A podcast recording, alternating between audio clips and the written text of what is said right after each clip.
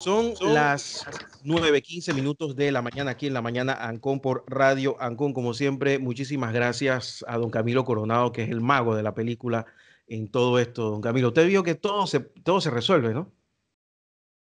Don Camilo Coronado. Eso, eso pude ver, eso pude ver. Ah, todo, todo se resuelve, todo se resuelve. Y, y ve cómo se puede observar el brillo del video de Alex Newman. Oiga, sí. Tenemos invitado, don Alex Newman. Muy buen día para que nos presente a nuestro, nuestro invitado de lujo en la mañana de hoy en Vida Digital por la mañana Ancon, en Radio Ancon 92.1 FM en todo el país. Muy buenos días. Eh, hoy, afortunadamente, tenemos una, eh, un invitado de lujo. Es este, Gustavo Adolfo Chacón, que es licenciado en, eh, tengo las notas por aquí, de pronto se me han confundido un poco aquí. entre... te, ayudo, Alex. Él es el manager, special manager de interna y International Operations de GM CETEC. ¿Lo dije bien? GM CETEC.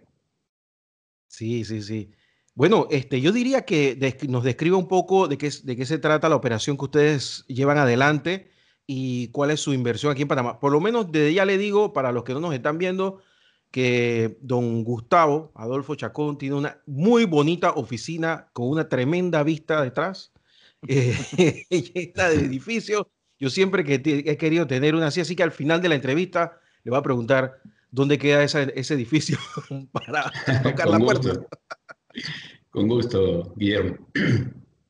Pues sí, eh, Gustavo es director comercial de GM SecTech y el día de hoy el tema que vamos a conversar es las reglas de cumplimiento conocidas como PCI DSS, eh, que son aquellas que sirven para eh, determinar cuáles son las mejores prácticas de la industria en cuanto al manejo de la información que se maneja en cuanto a los datos de los usuarios, sus tarjetas de crédito, esas cosas que tanto nos preocupan generalmente en cuanto a cómo se maneja esa información que nosotros confiamos tanto a los proveedores de eh, servicios comerciales, de, productos que compramos en Internet y demás, y cómo esa información es resguardada de, modo que no caiga en manos de terceros. Muchos de ustedes últimamente habrán recibido estos correos basura diciendo eh, te vendemos las bases de datos de eh, diferentes lugares, toda una serie de cosas y, y, bueno, todo lo que se hace para tratar de que eso no suceda y de que cuando suceda pues haya las sanciones correspondientes y demás.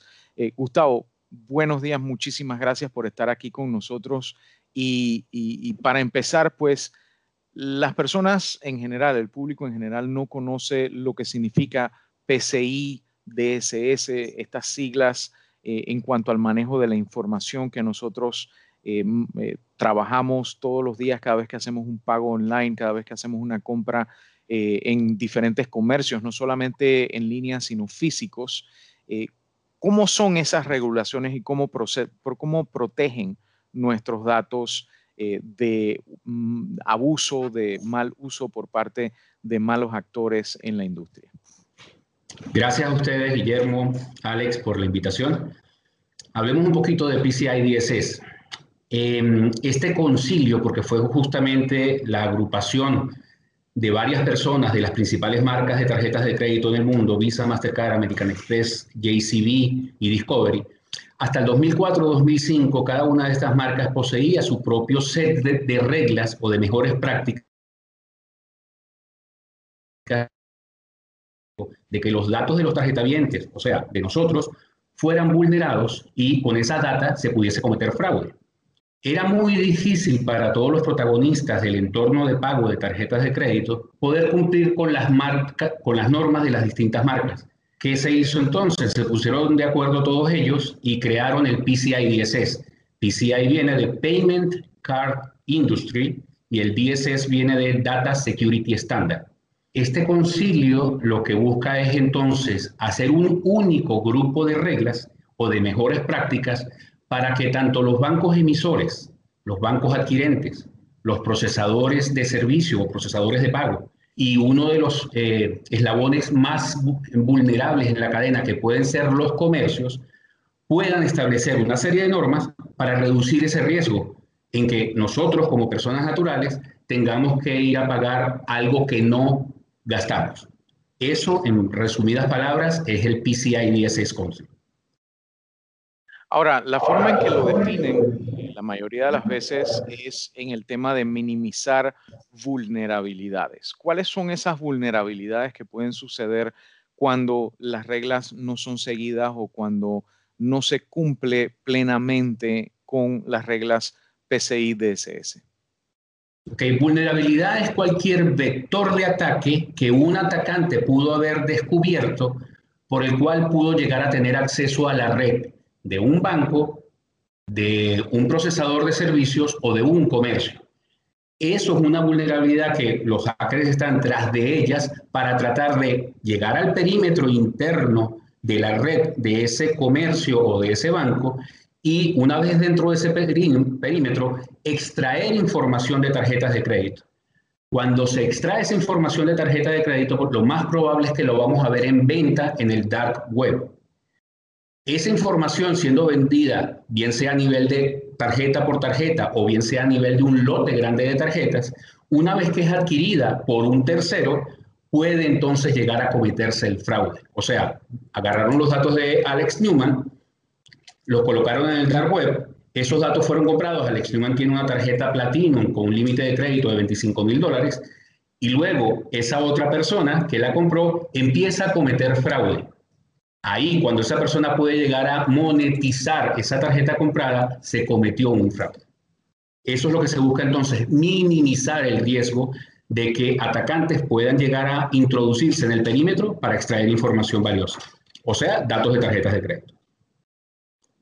Ahora, ¿qué pasos se están ahorita mismo eh, ejecutando por parte de las diferentes partes envueltas en todo este tema del proceso de transacciones?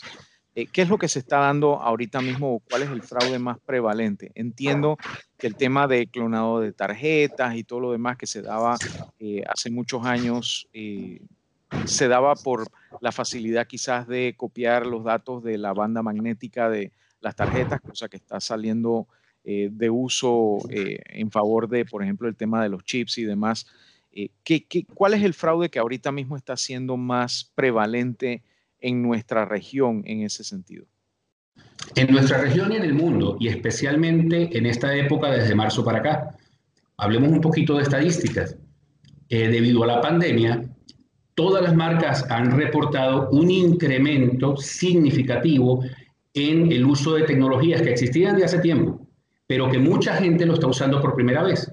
Por ejemplo, Visa reporta que en el primer trimestre de este año, el incremento de personas que por primera vez están usando una tarjeta de crédito para comprar por e-commerce, o sea, comercio electrónico con una tarjeta donde nadie ve la tarjeta, se incrementó y se ha llegado en este primer trimestre a 13 nuevos millones de usuarios en este tipo de tecnología. Mucha gente a veces era reticente de usar esto por desconfianza o porque no se sentía cómodo dando sus datos de tarjetas de crédito para que viajaran por Internet.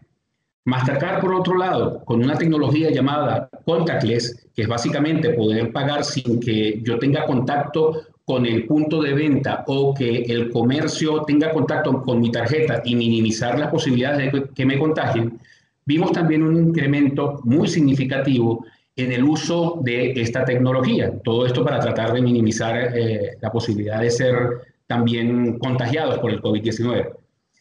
Esta cantidad de, nuevas transacciones, por supuesto, eh, involucran o implican un incremento en el riesgo de que existan nuevos fraudes con tarjetas de crédito. Por eso es que el cumplimiento PCI DSS es más importante o se ha hecho mucho más importante eh, desde principios de este año para minimizar esa cantidad de riesgos que pueda llegar a tener el tarjeta viente, el comercio, el banco adquirente o el banco emisor. Me preguntaste cuáles son las reglas que alguien tiene que cumplir. Una de las em, reglas que tienen que ser cumplidas, o en su mayoría, por específicamente los comercios, son 12 requerimientos del PCI DSS. No todos los 12 requerimientos van a aplicar a cualquier comercio. No es lo mismo los requerimientos que tiene que cumplir la aerolínea más importante de un país a los requerimientos que tiene que cumplir el restaurante de la esquina que vende 50 pizzas al mes. No todos van a aplicar. Estos requerimientos varían. Hay unos que son bastante técnicos y hay unos que son netamente de procedimiento. Básicamente lo que se busca es, a título general, construir y mantener una red segura. Esto se logra mediante implementaciones de firewall con las políticas adecuadas y hacer algo que es una de las brechas más comunes en, todo, en cualquier sitio, que es cambiar los valores por omisión con que vienen los nuevos dispositivos o licenciamientos que son instalados en una red. Es muy común y nos, ha pasado a todos, quizás desde el principio, adquiríamos un nuevo router o un nuevo equipo que se conectaba a Internet y se nos olvidaba cambiar el valor por omisión que venía de fábrica. Por ejemplo, no sé si lo recuerdan, admin, admin o admin 1234 o root, root. Esto normalmente es un error típico en las cuales empresas con no mucho conocimiento de ciberseguridad cometen y están dejando una puerta abierta, invitando a los hackers para que invadan el perímetro. Que todavía es un error muy común, sobre todo en nuestros países. Muy común. De hecho, hay páginas especializadas en buscar en un país o en una región dispositivos conectados a Internet que fueron dejados con valores por omisión. Y por allí pueden entonces si lo tomas desde el punto de vista positivo, empresas pueden determinar si dentro de sus miles de dispositivos dejaron uno abierto. Pero también esto puede ser usado por los hackers para ver dónde hay una pequeña puerta de entrada para por medio de esa cámara, ese televisor o cualquier otro dispositivo conectado a la red puedan ingresar al perímetro. El siguiente segmento es proteger los datos del tarjeta viente, o sea, todo lo que aparece en los datos de la tarjeta nombre, fecha de vencimiento, CBB, el número completo de la tarjeta, etcétera, tratar de protegerlo. Si tengo que almacenarlo, hacerlo de forma segura, encriptado. Si tengo que transmitir ese dato de tarjeta de crédito, hacerlo de forma segura, encriptado y por medio de una VPN. Vamos al tercer segmento, que es establecer un programa de gestión de vulnerabilidades. Aquí es básicamente contar con un antivirus eh, correctamente instalado y que se actualice muy frecuentemente, bien sea los antivirus que detectan el malware por medio de firma o la nueva generación de antivirus que básicamente detectan el malware por medio del comportamiento del mismo. Estos han probado ser un tanto más efectivos. El otro segmento dentro de establecer la gestión de vulnerabilidades es, por supuesto, mantener todos los sistemas actualizados. Ese es el típico em, eh, reclamo que obtenemos en muchas oportunidades en el cual a muchas empresas les toma mucho tiempo actualizar con los últimos parches de seguridad todos sus sistemas operativos o cualquier otra aplicación que hayan adquirido o desarrollado por ellos mismos. El cuarto segmento tiene que ver con crear medidas sólidas de controles de acceso. Y cuando hablo de controles de acceso me refiero tanto a acceso físico, a una oficina donde está el servidor, por ejemplo, o acceso lógico, acceso a distintos sistemas donde no todo el mundo tiene por qué estar entrando.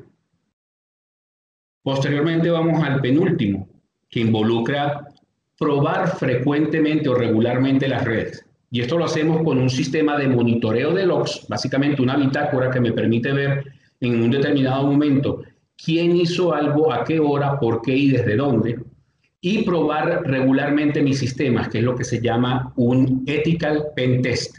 Es básicamente contratar una empresa eh, con buena reputación en, eh, en una región que pueda tratar de atacar tus sistemas, todo tu sistema, todo tu perímetro, y verificar dónde encontró una puerta trasera abierta. Pasarte un reporte con las sugerencias para cerrar esa puerta y eso hacerlo periódicamente.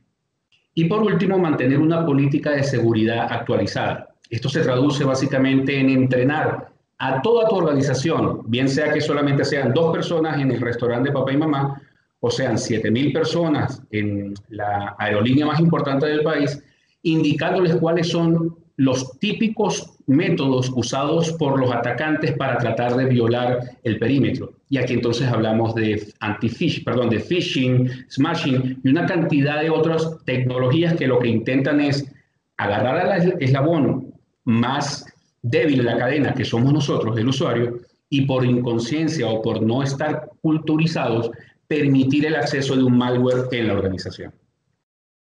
Ahora, una de las cosas que eh, miembro del público en general eh, podría eh, de pronto cuestionar es por qué se le echa el muerto, por ponerlo de alguna manera, al usuario final cuando las empresas pues tienen tantos recursos para poder tratar de evitar este tipo de fraudes y ahí entra todo el tema de, por ejemplo, inteligencia artificial para saber cuando una transacción es fuera de lo normal, para eh, el tema del deslindar responsabilidades entre los diferentes eh, factores que son, por ejemplo, el banco emisor, el banco adquiriente, la marca, etcétera.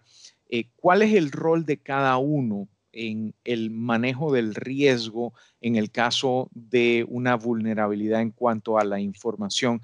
¿Y por qué es ese usuario final el eslabón más débil de la cadena y el que más de pronto debe recibir esta educación para tratar de eh, minimizar el riesgo? Porque es el menos informado típicamente. Si hablamos de un segmento de la población donde normalmente estamos involucrados con la tecnología, sabemos de que la tecnología tiene sus puertas traseras también. Y desde hace tiempo hemos estado concientizados de que alguien puede estar tratando de obtener nuestra información bien sea información de datos de tarjeta de crédito, bien sea información de dirección, sueldos, eh, historial médico, etc. Aquí hablamos específicamente, como estamos hablando del PCI, con datos de tarjetas de crédito. Pero normalmente una persona que no ha, sido, no ha estado involucrada a lo largo de su vida con, con el área tecnológica y la parte fea del área tecnológica, que son justamente los riesgos de ser vulnerado, no se preocupa mucho de proteger su información. Por eso es que es el eslabón más débil. Una de las campañas que nosotros como organización hacemos a nivel latinoamericano es tratar de elevar el nivel de concientización de todas eh, las personas involucradas en esto. De nuevo, banco adquirente, banco emisor, procesadores de servicio, comercios y usuarios o tarjetas dientes.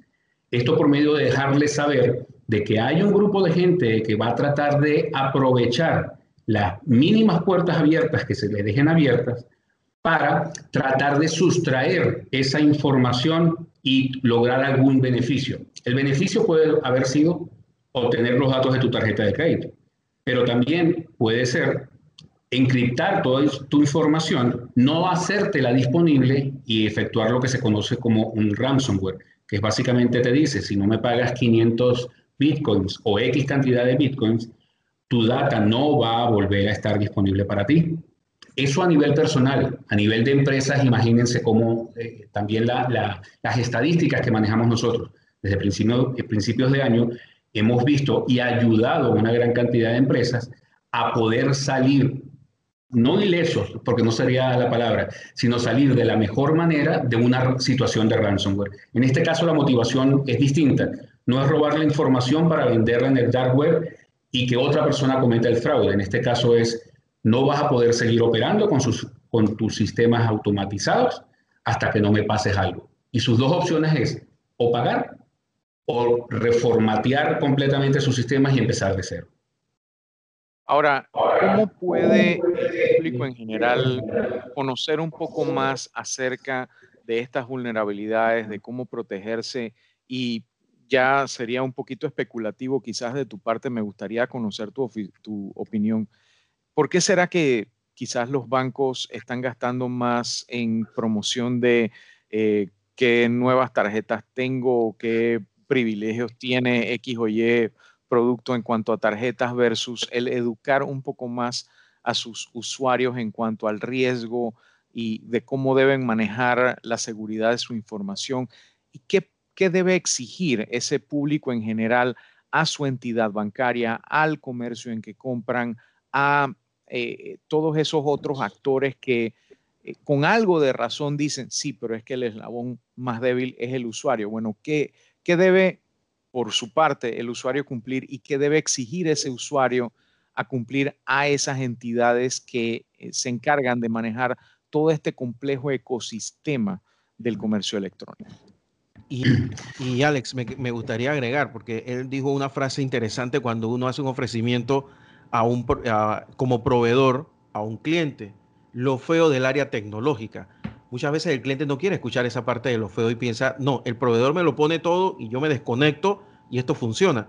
y como buena área tecnológica muchas, muchas, muchos clientes no entienden que en realidad no, no se le está vendiendo galletas, sino que se le está vendiendo buena parte de su operación, lo cual significa que dentro de la operación del cliente, y, disculpe la redundancia, eh, también hay que hacer adecuaciones para que no se conviertan en la parte fea de la tecnología. Ok, interesante tu punto. Nosotros como tarjetavientes desde hace varios años hemos estado un tanto exentos de tener que pagar ya un posible fraude cometido, algo conocido como contracargo dentro del ecosistema de medios de pago eh, con tarjeta. ¿Por qué? Porque si vemos nuestros estados de cuenta, vamos a ver de que estamos pagando desde hace bastantes años un seguro de fraude. Eso significa de que si mi tarjeta estuvo involucrada en un fraude de cualquier tipo, con ese seguro que yo estoy pagando, que no, son, no es quizás eh, el más económico del mercado, yo estoy exento de pagar esto. Normalmente lo va a pagar el seguro. Y nosotros estamos normalmente depositando la confianza en la institución que nos emitió la tarjeta de crédito, en que ellos están haciendo lo propio para cuidar nuestros datos de tarjetas de crédito. Pero resulta que no es solamente el banco el que maneja esta información. Y los bancos, créanme, porque nosotros somos proveedores de la banca en toda la región, invierten millones de dólares en salvaguardar la data de ellos y la data de nosotros. ¿Por qué invierten tanto? Porque ningún banco quiere perder la reputación que ha desarrollado por décadas. Imagínense ustedes el banco con mayor trayectoria dentro de Panamá, que mañana salga en los medios de comunicación como el banco X fue vulnerado, fue atacado y se le sustrajo N millones de datos de tarjetas de crédito. Pregunto, ¿quién de nosotros va a seguir confiando en ese banco? O sea que la pérdida reputacional de esa institución se va completamente. ¿Qué, qué hacen ellos entonces? Invierten muchísimo en tratar de proteger ello. Y, quiero ser insistente, invierten bastante en políticas, tecnología, entrenamiento, etcétera. Pero luego vienen otros eslabones en la cadena que, son, que no tienen los recursos para poder minimizar todos los riesgos. Y aquí vamos a los comercios. Los comercios son todas aquellas empresas, pequeñas o grandes, que venden sus servicios o productos por medio de, de tarjeta de crédito. Muchos de ellos son comercios pequeños, donde no tienen ni idea de lo que PCI es. Estos comercios son un ente más atractivo para los atacantes porque saben de que por más de que van a encontrar pocos datos de tarjeta de crédito, estos establecimientos no invierten normalmente mucha parte de su presupuesto en medidas de ciberseguridad. Y estos son los usuarios a los que yo me refiero que son más débiles. Es muy normal que, bien sea con transacciones de tarjeta presente, o sea, yo estoy en el local físicamente y pago con mi tarjeta, o tarjeta no presente, o sea, lo que hacemos por comercio electrónico, cuando se ejecuta la transacción, en cualquiera de estos puntos donde se procesa, transmite o almacena tarjeta de crédito, alguien pudo haber capturado esto con fines malévolos y luego cometer fraude ellos mismos o lo que típicamente pasa, que los ponen en la venta en dark web desde 2 dólares por tarjeta hasta hemos visto montos de 300 dólares por tarjeta para que otra persona cometa el fraude. una de las cosas que he mencionado en una conversación previa es que las marcas, llámese Visa, Mastercard, etcétera, raras veces asumen la pérdida de cualquier tipo de fraude o lo que fuera. ¿Qué controles hay para que el usuario final en este momento, que es el más afectado probablemente, no solo porque es el que sufre la pérdida en caso, generalmente hablando, de un fraude o que igual, aun cuando no la sufra, igual la carga, aun cuando no sea víctima de fraude porque está pagando un seguro. Eh, ¿Cuáles son las medidas que hay para tratar de evitar eh, este tipo de situaciones incómodas y quizás para minimizar los costos de estos seguros que se convierten en millones y millones de dólares que toca a la industria entonces invertir para tratar de protegerse a pesar de quizás la falta de conocimiento que tienen los usuarios acerca del manejo adecuado de su propia información. Ok, aquí lo que hemos observado desde que se inició, o desde que se creó el concilio PCI, y lo hemos visto que se ha incrementado su estabilización en todos los eslabones de, entorno de pago de tarjeta de crédito, es tener un approach proactivo. ¿Cómo lo han logrado las marcas y empresas como nosotros? Básicamente es tratar de que todas las personas involucradas o empresas involucradas adopten la metodología PCI. Recuérdense que PCI existe solamente con el único objetivo de minimizar el riesgo. Nunca va a ser eliminado al 100%, pero la idea es hacérselo más difícil al atacante. Entonces, con programas que se han desarrollado a nivel latinoamericano y mundial entre las marcas y empresas como nosotros, lo que tratamos es incrementar el conocimiento de PCI. Aparte de esta área bonita de concientización, las marcas también tratan de ejecutar o hacer presión a sus bancas que no están en cumplimiento o a sus procesadores de servicios que no están en cumplimiento con los programas de control PCI DSS en la imposición de multas. ¿Qué significa esto? Que las marcas le dan normalmente un compás de tiempo bastante generoso a todas estas o comercios o banca adquirente o procesadores de servicios para decirles, señores, en un tiempo de 12 meses, 18 meses o 24 meses, tienes que estar en, en cumplimiento con PCI DSS. Al hacer esto, automáticamente, ¿qué estamos haciendo? Minimizar el riesgo de que estas empresas que tenían años en el mercado y no están en cumplimiento se transformen en una empresa con certificación PCI. Minimizamos el riesgo. Esto lo hace con respecto a las empresas que han tenido muchos años trabajando sin certificación. Y lo que hemos visto que nos parece excelente es que cuando existe una nueva empresa, llámese banca, adquirente nueva o un procesador de servicios nuevos, le dice, hasta que no tengas la certificación PCI DSS, no vas a poder entrar en producción. Eso hace que la empresa, desde el día uno de su creación o, de su puesta en producción, esté minimizando los riesgos de ser vulnerado.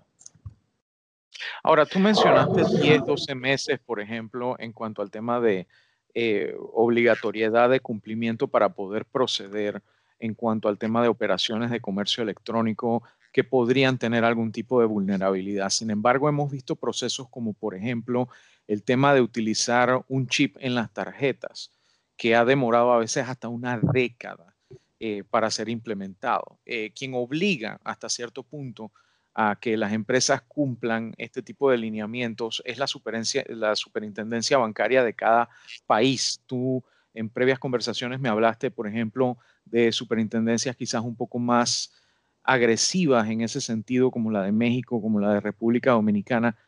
Mi pregunta sería, ¿qué diente le falta a la superintendencia de Panamá para eh, quizás eh, no solo obligar a que se cumplan las mejores prácticas existentes en este momento, sino también proactivamente ir implementando mejores controles para tratar de estar un paso adelante de un posible fraude y no como, por lo menos mi experiencia como consumidor dentro de mi ignorancia me hace percibir que estamos como que correteando la ambulancia. Sí, muy buen punto, Alex. Y, tenemos ejemplos con los cuales podemos comparar en la posición actual que se encuentra Panamá, Costa Rica, República Dominicana, México, toda Centroamérica y el Caribe, en qué han hecho otros países vecinos nuestros para, como tú muy bien dijiste, colocar ese diente que falta. Em, hasta ahora, la mayoría de las instituciones eh, a las cuales se le indica, tú tienes que cumplir con PCI, la mayoría, no todas, son un tanto reticentes, porque una primera certificación, y hago el comentario de que la certificación PCI DSS es una certificación anual. Todos los años se tiene que pasar por esta revisión para obtener la certificación, lo cual implica que todas las organizaciones que tienen que obtener esta certificación tienen que invertir recursos, o sea, personal, tiempo y recursos presupuestarios para obtener la certificación. Muchas de ellas, no todas de nuevo, a veces son reticentes cuando les dicen, tienes que cumplir con PCI.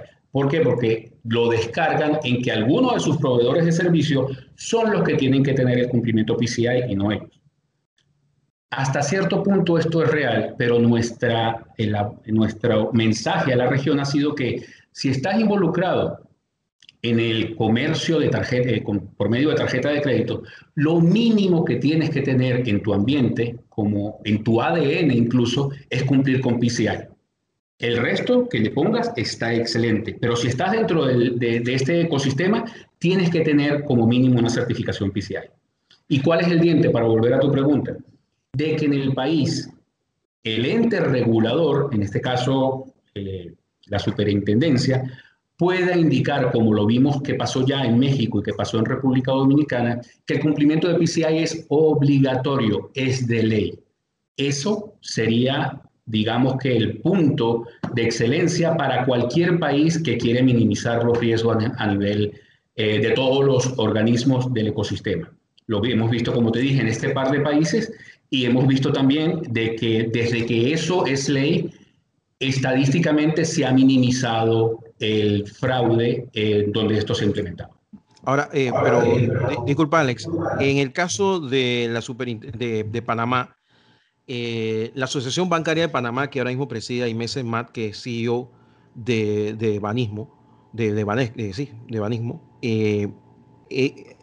al tener Panamá un centro bancario internacional bastante disciplinado, creo que a través de la asociación bancaria se puede evitar llevar eh, este, esta, esta requerimiento a una ley. Yo no sé si ustedes han conversado con AIMED sobre esto o si ustedes piensan que realmente es necesario llevarlo a un aspecto de ley. Mira, la Asociación Bancaria de Panamá, con quien hemos tenido contacto desde el año 2015 aproximadamente, se ha preocupado mucho no solamente por el tema de PCI, sino por el tema de ciberseguridad también, porque no solamente tienes en riesgo los datos de tarjetas de crédito de todos nosotros, sino también tienes en riesgo los datos de tu cuenta bancaria, que todo el mundo sepa cuánto tienes tú en inversiones, etcétera, y tratar de vulnerar eso también, sin que una tarjeta de crédito esté involucrada. Y nos consta, y personalmente me consta, que desde el 2015 estamos haciendo eventos con esta asociación bancaria de Panamá, específicamente con algunas comisiones que ellos eh, eh, llegan a integrar, donde han hecho eventos anualmente como puede ser los simposios de seguridad de la información y prevención de fraude, como lo hemos hecho durante varios años consecutivos, y es un grupo de bancos que conforman esta comisión para tratar de incrementar el nivel de conocimiento de la banca panameña, que como tú bien lo dijiste, tiene un nivel alto de madurez para minimizar el riesgo de ser vulnerado, independientemente, datos generales o datos de tarjetas de crédito. Pero ellos no pueden hacer otra cosa que sugerir y tratar de colocar mayor cantidad de conocimiento en el mercado. También le pueden sugerir o indicar o dar sus recomendaciones a la superintendencia, que es, junto con el equipo legislativo del gobierno, quienes pueden transformar esto en una ley. No que sea optativo, sino de que simplemente si tú cumples ciertas em, condiciones, como puede ser procesar, almacenar o transmitir datos de tarjeta de crédito, tú estás obligado por ley a tener una certificación PCI. Interesante. Ahora, tú hablaste del tema del descargo del cumplimiento y que algunos negocios pues piensan que quizás ellos no son los que tienen que cumplir con eh, estos lineamientos, sino quizás su procesador de pago, su procesador de pasarela, su... Eh, eh, tratan de pues echarle el muerto a otro. ¿Cómo podemos hacerle entender a los comercios que las normas PCI no son algo exclusivamente de los bancos o de los procesadores de pago, sino que son buenas prácticas que deben ser ejecutadas también por los usuarios de estos servicios que también se no solo benefician, sino participan en todo esto, eh, este ecosistema. El beneficio número uno aquí para todos los involucrados es evitar la pérdida de datos y que esto implique pérdidas económicas y pérdidas reputacionales. ¿okay? Ningún banco y tampoco ningún comercio, imagínense ustedes una tienda por departamentos, por ejemplo, que es un comercio grande, también que se que diga por tal, por esta tienda por departamentos se descubrió de que eh, hubo una brecha de seguridad significativa, la cual generó una cantidad de fraudes. Creemos, y ha sido hasta ahora lo que estamos haciendo junto con las marcas, que lo mejor que podemos hacer es cumplir con uno de los requisitos de las marcas, los cuales le piden a sus bancos adquirentes o a sus procesadores de que le brinden a toda su cadena de comercios nivel 3 y nivel 4, ya voy a explicar quiénes son los niveles 3 y nivel 4, una plataforma sencilla de cumplimiento PCI. Si tú vas ahorita a, a una tienda pequeña y le preguntas, ¿tú sabes lo que es PCI? Ellos te van a decir, ¿con qué se come eso? No sabemos qué es. Pero cuando todos los bancos adquirentes, o sea, todos los bancos que ponen un punto de ventas en este comercio, le dicen que para que pueda ser firmado el contrato, para que ellos puedan colocar ese punto de venta allí, tiene que entrar en un programa de capacitación y cumplimiento PCI. Él va a decir, ya vaya, voy a estar firmando esto, dime qué es PCI. Perfecto. Cuando toda la banca adquirente entonces ponga en sus contratos eso, y eso lo estamos desarrollando, ya tenemos eh, varios ejemplos dentro de Panamá y otros ejemplos en la región, donde hemos permitido a la banca adquirente brindarle ese servicio a sus comercios nivel 3 y 4. Nivel 3 y 4 son los que tienen menos de un millón de transacciones al año. Entonces, vas a crear un nivel de concientización cuando todos los bancos le digan lo mismo para poner su punto de venta en sus tiendas. ¿Cómo pueden saber los usuarios que la entidad con la cual están lidiando está cumpliendo con estos requisitos? Cuando hablas de entidad, ¿a qué te refieres? Por ejemplo, el comercio al cual están comprándole algo, el banco con el cual tienen una tarjeta. Eh, ¿qué, seguridad tiene el usuario final de que se está haciendo eh, lo mínimo posible recomendable, que son estas reglas PCI, eh, para sentirse que están seguros poniendo su tarjeta en una página web, sitio de Instagram o en cualquier otro lado similar. Hiciste una diferenciación bien importante, que es cuando voy a su establecimiento o cuando compro por medio de su página web. Si vamos al primer caso de establecimiento, va a ser prácticamente imposible que ninguno de nosotros como personas naturales sepamos si ese establecimiento tiene o no tiene la certificación PCI. Pero prácticamente imposible, al nivel que estamos hoy. Pero cuando vamos a adquirir sus productos o servicios por medio de la página web, es muy probable que en algún segmento, cuando yo le quiero ir a pagar mi carrito de compras, hay dos opciones acá. O que él pase a un servicio de pasarela de servicio o que él tenga su propio sistema de cobro, que es lo menos usual. Si pasa a la pasarela de pago, van a ver que en algún momento esta pasarela de pago, que para nosotros es a veces transparente, que pensamos que todavía estamos en la página del comercio electrónico, muy, muy frecuentemente va a tener varias certificaciones. Y una de las certificaciones es el logo PCI. De manera que hay dos formas. Si es por eh, e-commerce, muy probablemente vamos a verlo. Y si vemos que está certificado PCI, podemos estar un tanto más tranquilos. Pero si vamos al restaurante de la esquina, que acepta tarjeta de crédito, va a ser prácticamente imposible saberlo. Y si le preguntamos al dueño del comercio o al mesonero, ustedes están certificados PCI, él no va a saber cómo responder. No sé si tú tienes alguna pregunta adicional, Guillermo, antes de cerrar. Sí, eh, primero agradecerte, Gustavo, que estés con nosotros a esta hora de la mañana. Em, para el que ha estado escuchando atentamente esta, este programa, pues no solamente lo va a poder encontrar eh, en, las páginas respectivas eh, con, con, GM Sectec, sino también con Vida Digital y acá en, Radio Ancon. Y, por último, sí te quería preguntar por el tema comercial. Ahora con esto de la pandemia, eh, ¿hay un incremento en los requerimientos hacia ustedes a futuro? Porque evidentemente que las inversiones están un poco detenidas, pero sospecho de, bueno, en este tema de, de, tecnología siempre se habla de, siempre se trabaja con planificación a largo y mediano plazo. Me gustaría saber si pues hay grupos empresariales panameños que han, los han requerido o ustedes piensan que pueden tener en adelante una gran cantidad de requerimientos por parte de estos grupos, muchos de los cuales son empresas multinacionales que se han radicado en Panamá, por ejemplo, en Panamá Pacífico, en la zona libre de Colón tiene una perspectiva positiva o, o ve la cosa un poco complicada? No, al contrario. Hemos visto solicitudes de la banca panameña eh, tratando de incrementar su nivel de ciberseguridad, o sea, dejar menos puertas abiertas, porque la mayoría, esta situación nos agarró por sorpresa. Y todas estas grandes instituciones trabajan en base a presupuesto. Normalmente nadie se imaginaba que el COVID-19 iba a ser lo que es durante el año pasado. El año pasado todas las instituciones estaban trabajando en el presupuesto del 2020. Evidentemente, todas las circunstancias ocasionadas por el COVID-19, tales como el home office y el tener que entonces hacer que ese home office sea más seguro, eh, el teletrabajo implica las teleconferencias, eh, transmisión de datos de una forma segura, etcétera, hicieron que muchas de las instituciones dijeran, mira, ok, no tengo presupuesto porque no lo preví el año pasado, pero sea como sea, tengo que hacer mi infraestructura segura.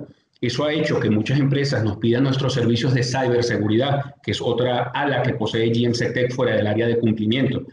Entonces, nos piden que hagamos su nuevo entorno laboral más seguro, bien sea con herramientas de teletrabajo, en point protection, eh, accesos remotos, esto es algo bastante importante, acceso de usuarios privilegiados, etc. Y sí, hemos visto un incremento tanto en el 2020 no presupuestado como empresas que están diciendo, ok, esto es la nueva normalidad, a partir del 2021 tengo que incrementar mi presupuesto para minimizar mi riesgo con la nueva forma de trabajo. Bueno, muchísimas gracias, Realmente ha sido muy, educativo y espero que no sea la última vez que conversemos no solamente acerca del tema de PCI, sino de todo lo que tiene que ver con este ecosistema de ciberseguridad en cuanto al comercio electrónico. Gracias también eh, a Radio Ancon, gracias a Guillermo por la oportunidad de tener esta sesión informativa que espero se repita más adelante a medida que va evolucionando el tema de comercio electrónico en Panamá. Y esta es tu casa, Gustavo, así que a la orden siempre. Muchísimas gracias, Guillermo. Muchísimas gracias, Alex. Y estoy a la orden para cualquier nueva oportunidad. Muy contento de haber podido poner nuestro grano de arena. Bueno, muchísimas gracias. Era Gustavo Adolfo Chacón. Él es gerente comercial de operaciones internacionales de GM Sectec. Y estábamos, pues, estamos hablando, conversando de las normas PCI aquí en Panamá. Y amablemente, pues hemos tenido esta conversación con Gustavo durante una buena cantidad de tiempo. Gracias a don Alex Newman de Vida Digital, como, cara, como cada miércoles aquí en la mañana Ancón. Usted sabe, siempre está el segmento Vida Digital con lo último. Y Alex, te digo que en el, en el grupo eh, radial, en el Emporio Radial Ancón, eh, tu, espacio es muy requerido. A mí me lo reclaman cuando, cuando pasa algo y no sale. Así que ya sabes, a mí márcalo. Así que bueno. Muchísimas gracias.